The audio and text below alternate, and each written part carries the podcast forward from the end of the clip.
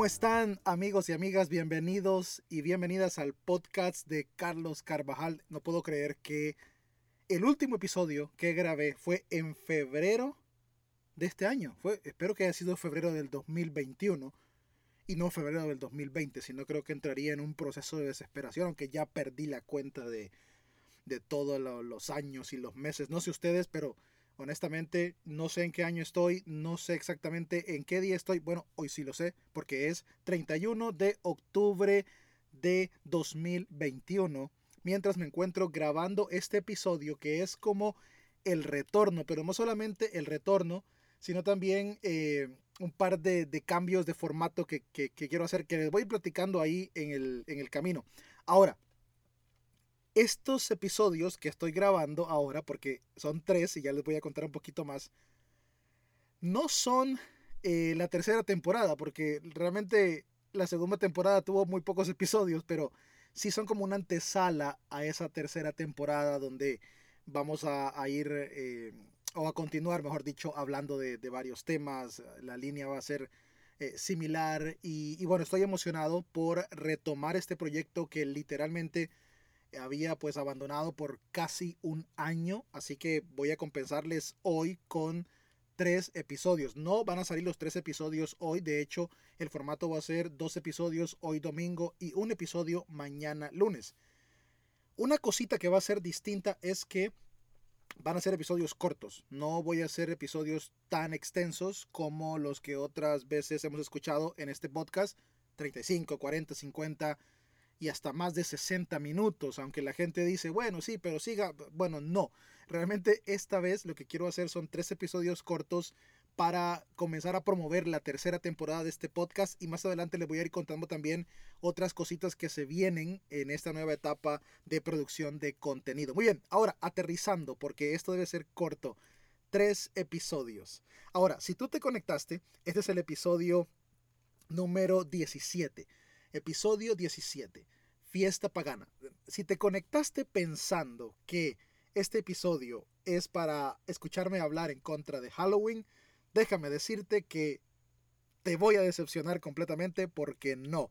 Este episodio no es para hablar en contra de Halloween. De hecho, te vas a llevar un par de sorpresas a medida que me vayas escuchando un poquito en estas reflexiones locas y la cabeza que la tengo eh, pues eh, eh, al revés completamente con pensamientos y con ideas, pero quiero estructurar y quiero compartirte un poquito de lo que he estado pensando y en lo que he estado reflexionando en los últimos días. Como ustedes sabrán, aproximadamente hace un mes entré en una etapa de transición en cuanto a la ejecución de mi ministerio y ahora ya no soy pastor a tiempo completo, ya no estoy trabajando directamente con una iglesia, y, se vienen pues nuevos proyectos, nuevas ideas, como les dije antes, pero todo este tiempo me ha servido también para reflexionar, para pensar, para redefinir algunas de mis metas y sobre todo para ah, darle dirección a la creación de contenido.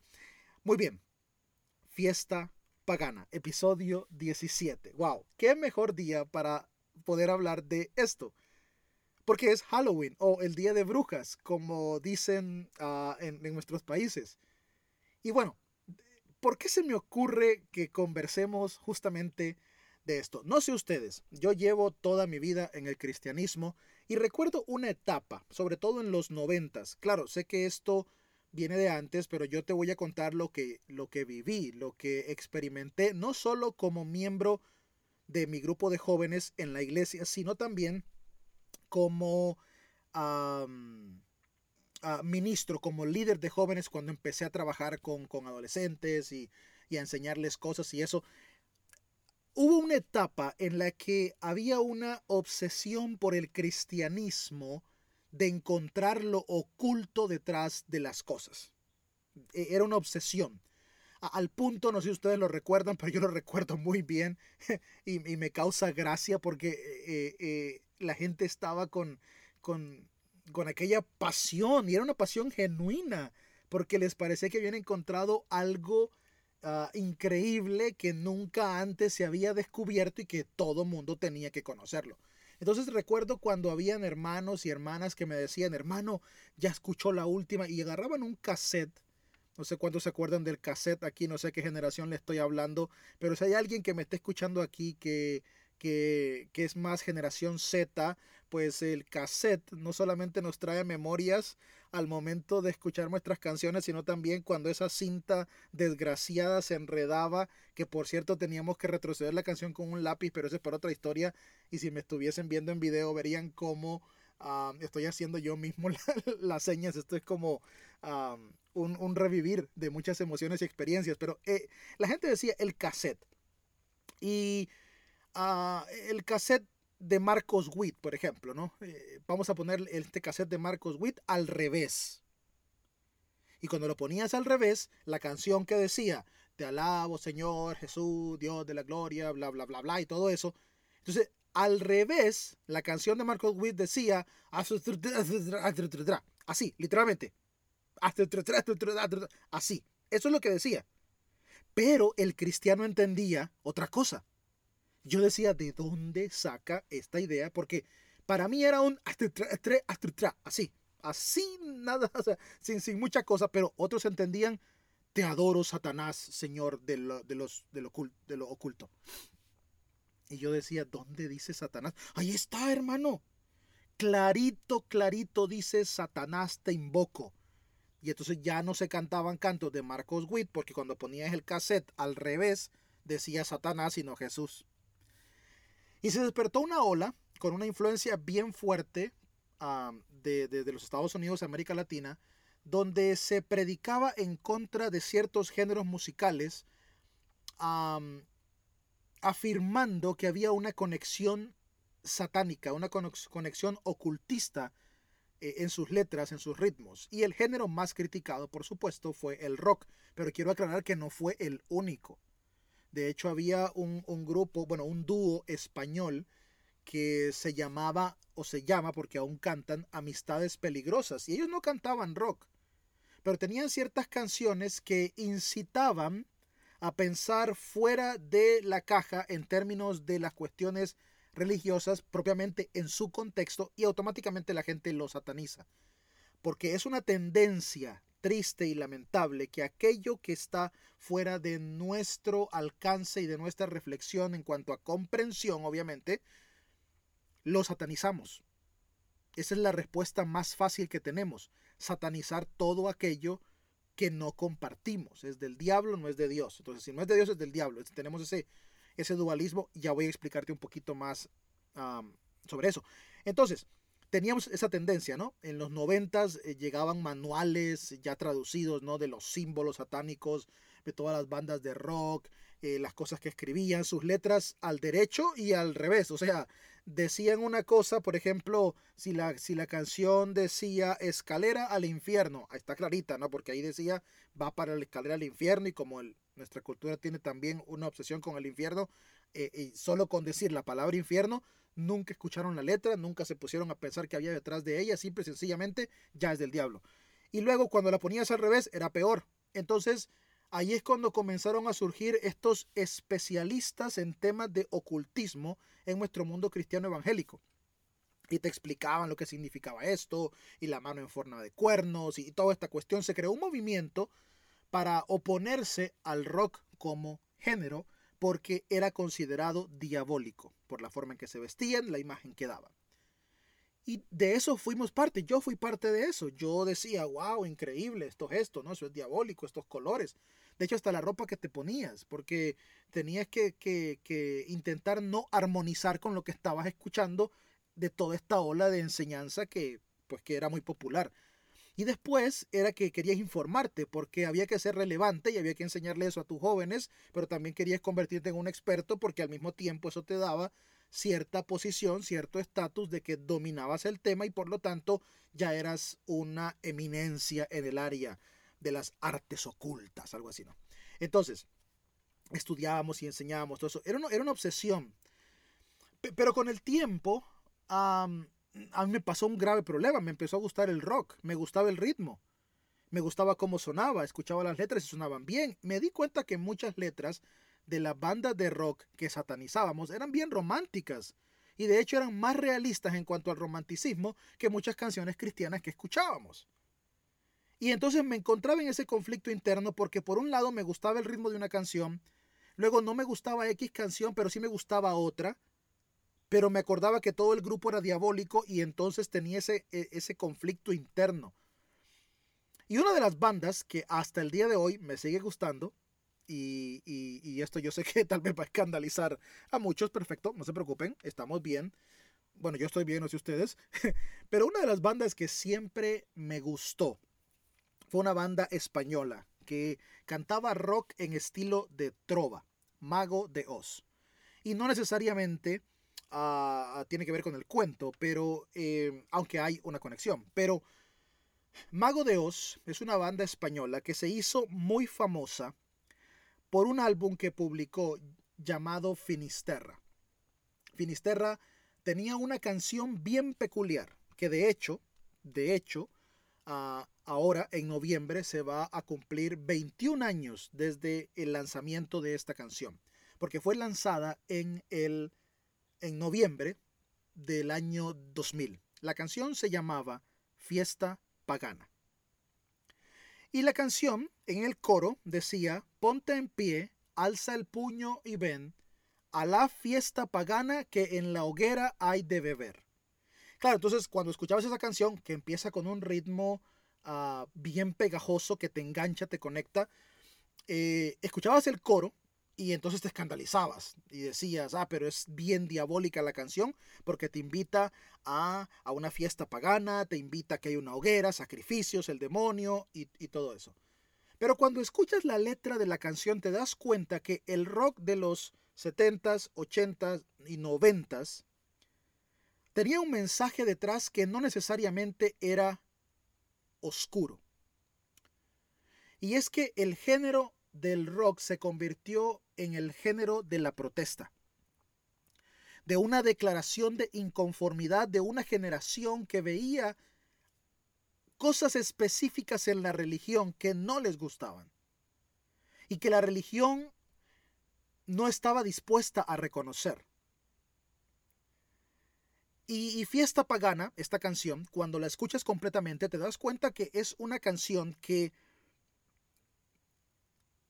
es una declaración de frustración, de protesta en contra de los abusos de la Iglesia Católica. Ahora, ojo, si ustedes son católicos y me están escuchando, por favor, no piense que este episodio es para criticarlos. No, no, no. Simplemente estoy hablando de lo que la canción representa en el contexto donde fue escrita y lo que había alrededor del autor y lo que había alrededor al momento de ejecutar la canción. Y es una protesta, una protesta de que mientras el mundo se muere de hambre, en miseria, en angustia, los feligreses siguen contribuyendo con sus ingresos a un sistema religioso que empodera, que enriquece y que hace crecer a sus líderes, pero no a la gente que está a su alrededor. El pobre sigue siendo más pobre, pero el sacerdote, el pastor, el obispo, el cardenal, viven con lujos extremadamente grandes en nombre de Dios. Mientras los niños no tienen qué comer, los niños no tienen ni siquiera qué vestir en una noche fría, los cristos, las estatuas y las vírgenes tienen túnicas que algunas hasta son bordadas con hilos de oro. Y esa ironía es lo que destapa la frustración de muchos. Ahora, ¿cuál es el problema con este tipo de situaciones? Que cuando nosotros, como iglesia en general, iglesia cristiana, vivimos dentro de un sistema que permite este tipo de situaciones sin darnos cuenta, nos convertimos en la imagen del Dios que otros reciben. Y esa imagen de Dios que otros reciben no es la imagen divina realmente, sino la que yo estoy vendiendo por mis patrones de conducta. Entonces cuando la gente se levanta y comienza a criticar a Dios y hablan de Dios y hablan del sistema y se quejan realmente están quejándose de la imagen que nosotros les vendimos. Y voy a ser honesto, 100%. Es que a mí también se me hace difícil creer en el Dios que nos han vendido. Y el Dios que compramos. Porque esa imagen realmente la compramos. Esa imagen realmente la abrazamos y la hicimos nuestra. y luego creamos un sistema de defensa sólido que no estamos dispuestos a quebrar, a romper. Fiesta pagana como canción era una voz de protesta, el reflejo de el dolor del corazón de un mundo que sangra frente a aquellos que se hacen llamar los profetas de Dios, pero no hacen otra cosa más que empobrecer al pueblo, humillar y rechazar al que sufre y marginar aún más a aquellos que ya viven en condiciones precarias. ¿Y qué fue lo que hicimos nosotros? No tuvimos la capacidad de escuchar el dolor del corazón de otros, sino que la única herramienta que existía era satanicémoslo, porque sentíamos que lo que se oponía a nuestra estructura de santidad, entre comillas, no podía provenir de Dios famoso cantante aquí en Estados Unidos, sacó unos tenis con la marca Nike. Eh, los tenis del diablo le llamaban, ¿no? Y rápidamente los pastores de los púlpitos comenzaron a decir, no compren tenis Nike porque son del diablo. Y Nike no tenía nada que ver, para empezar. Nike no tenía nada que ver. Tengo un buen amigo que trabaja en la corporación y, y nos reíamos sobre este asunto. Y segundo, ¿Qué tal si antes de satanizar las acciones que otros hacen, las cosas que otros hacen, reflexionamos sobre el dolor interno de su corazón?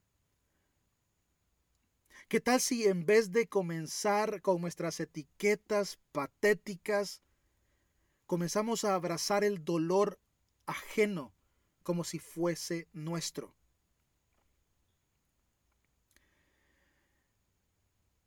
es, irónico porque hoy se celebra Halloween.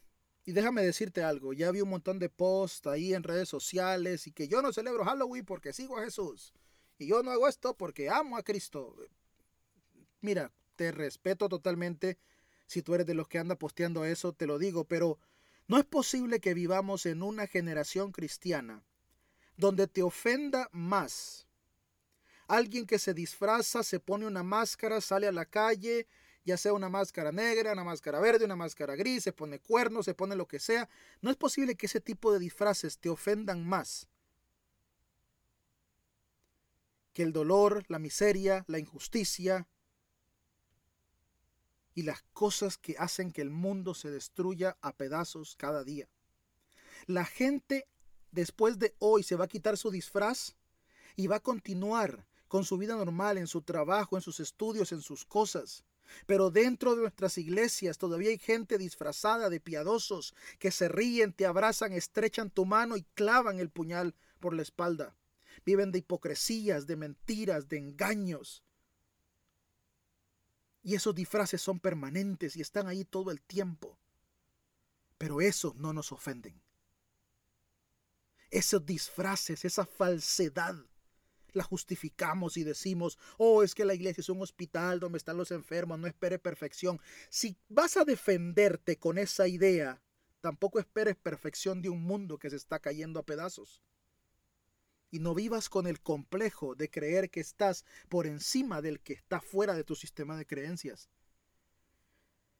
Que por cierto, cuando la gente dice es que la luz y las tinieblas, ese dualismo, para empezar, de, de decir, no, yo escojo a Jesús y no al diablo, ese dualismo es, y si me están escuchando aquí pastores, líderes, maestros que estudian, quiero decirte que ese dualismo es teológicamente incorrecto. No sé en qué momento la iglesia elevó el poder de las tinieblas al mismo nivel de Jesús. Y, te voy a contar un episodio. Ya, vamos cerrando. Se acabó porque es episodio corto y necesitamos avanzar porque viene otro más adelante Hoy mismo te voy a dar otro episodio que se llama Cacería de Brujas y seguiré también ampliando estos, conceptos. Pero cierro con esto. Mateo 16, hay un episodio bien curioso. Y ese episodio se toma pues prácticamente al revés porque la gente comienza a darle... Eh, eh, ¿No les ha pasado a ustedes que uno se emociona queriendo enseñarle algo a alguien, algo que hiciste, algo que compraste y la gente ve otro detalle, no el que tú quieres enfatizar. Bueno, en Mateo 16 hay un relato. Dice que Jesús, y de hecho tengo mi Biblia aquí, sí, sí leo la Biblia, para que, pues, si no me creen, pues sí, sí, aquí la tengo. Ah, Pero tengo aquí Mateo 16, versículo 3 en adelante, ¿no? Jesús llega a una región llamada Cesarea de Filipo. Ponga atención en esto. Y ahí es donde empieza la conversación. Una conversación bien interesante. ¿Quiénes dicen los hombres que yo soy? Pregunta Jesús.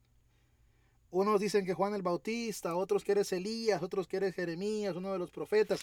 Y él les pregunta, pero vosotros, ¿quién decís que soy yo? Y Pedro responde, tú eres el Cristo, el Hijo del Dios vivo. Y luego Jesús le dice, bienaventurado eres, si usted sabe la historia, ¿no? Simón, hijo de Jonás, porque no te lo reveló carne ni sangre. Y luego dice una frase bien poderosa, pero también mal interpretada, porque dice, sobre esta roca edificaré mi iglesia y las puertas del Hades no prevalecerán contra ella. Yo crecí escuchando que este texto significa que la iglesia nunca va a morir, no importa cuántos ataques tenga del enemigo, del diablo, nunca va a morir porque es una profecía. Esa interpretación es totalmente incorrecta. Es totalmente incorrecta.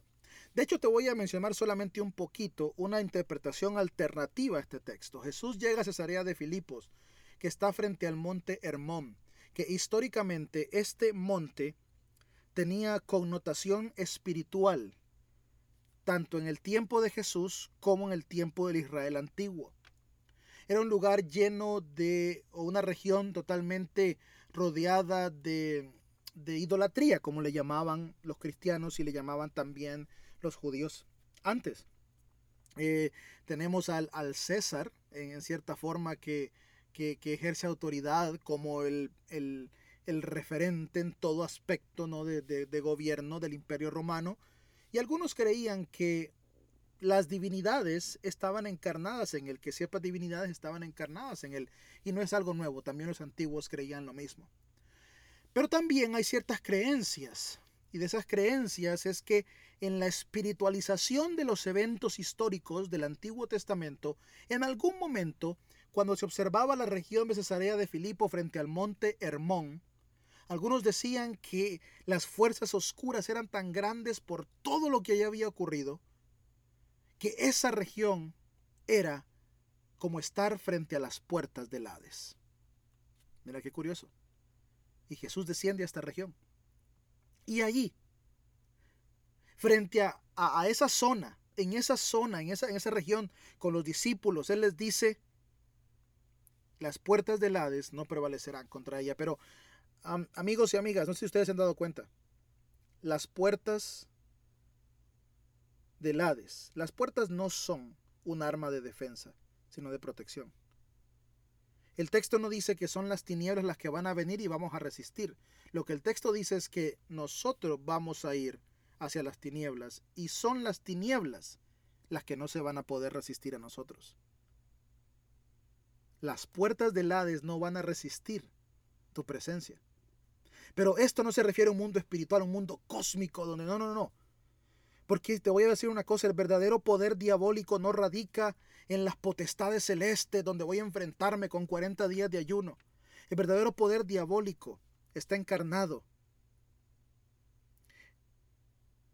en aquella visión institucional del poder político y religioso para oprimir y dañar a otros. Lo verdaderamente diabólico no es un disfraz, un 31 de octubre. Lo verdaderamente diabólico es la cantidad de niños que mueren de hambre y nosotros pensamos que no es nuestra responsabilidad hacer nada por ellos. Todos los días. Lo verdaderamente diabólico son los abusos, los maltratos, el daño del que otros son víctimas todos los días en sus propios hogares, algunos cristianos. Pero de eso nadie habla y a nadie le ofende. Lo verdaderamente diabólico es la injusticia de este mundo. Y Jesús dice, con lo que yo les he entregado, ninguno de esos poderes se pueden resistir. Paremos ya de alarmarnos y escuchemos el grito de una generación que clama por un mundo mejor. Y tú y yo entendemos lo que es un mundo mejor. Paremos ya con esa idea de que cuando Cristo venga todo será perfecto porque el reino de los cielos ya está en la tierra, ya se estableció, eres tú y soy yo. Y podemos cambiar la vida de alguien hoy. Y traer el cielo a su casa, traer el cielo a la tierra en cada sonrisa, en cada abrazo. Y esto no es una romantización de, de, que, ay, está negando el pecado. No, no, no, no, porque esa retórica también se ha vuelto hasta ofensiva. No nos escandalicemos por las cosas que son triviales y démosle verdadera importancia a aquellas situaciones que requieren nuestra atención. Fiesta pagana es un himno de protesta en contra de la injusticia Hoy no te asustes, no te alarmes y no te hagas el santurrón. No, abre los ojos y despierta. Declara con tu voz, como lo hicieron los profetas en el Antiguo Testamento y como lo hizo Jesús, que lo que está pasando, que lo que vemos hoy en nuestras iglesias, en nuestros países, con los políticos, con los que nos gobiernan, no es justo. Alguien tiene que decirlo, alguien tiene que levantar la voz, alguien tiene que levantar el puño. Nos vemos en un rato para Cacería de Brujas. Gracias.